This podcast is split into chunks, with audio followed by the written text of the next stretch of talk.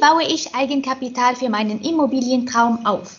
Darüber spreche ich heute mit Christian Schneider, Top-Finanzberater aus Ratingen von Deutsche Privatfinanz GmbH. Herr Schneider, was versteht man unter Eigenkapital? Ja, ähm, Eigenkapital ist grundsätzlich mein eigenes Geld oder mein eigenes Kapital, das ich also beispielsweise auf Konten habe, Kontoguthaben, Tagesgeld, äh, Sparbücher oder auch Guthaben bei Bausparverträgen oder äh, Wertpapiere in meinem Depot. Das heißt grundsätzlich all das, was ich an Geld habe oder wo ich schnell oder zügig an das Geld drankommen kann und dass ich dann davon auch noch mit in meine Finanzierung für den Kauf meines Hauses mit einbeziehen möchte. Das verstehen so die Banken unter Eigenkapital. Vielen Dank.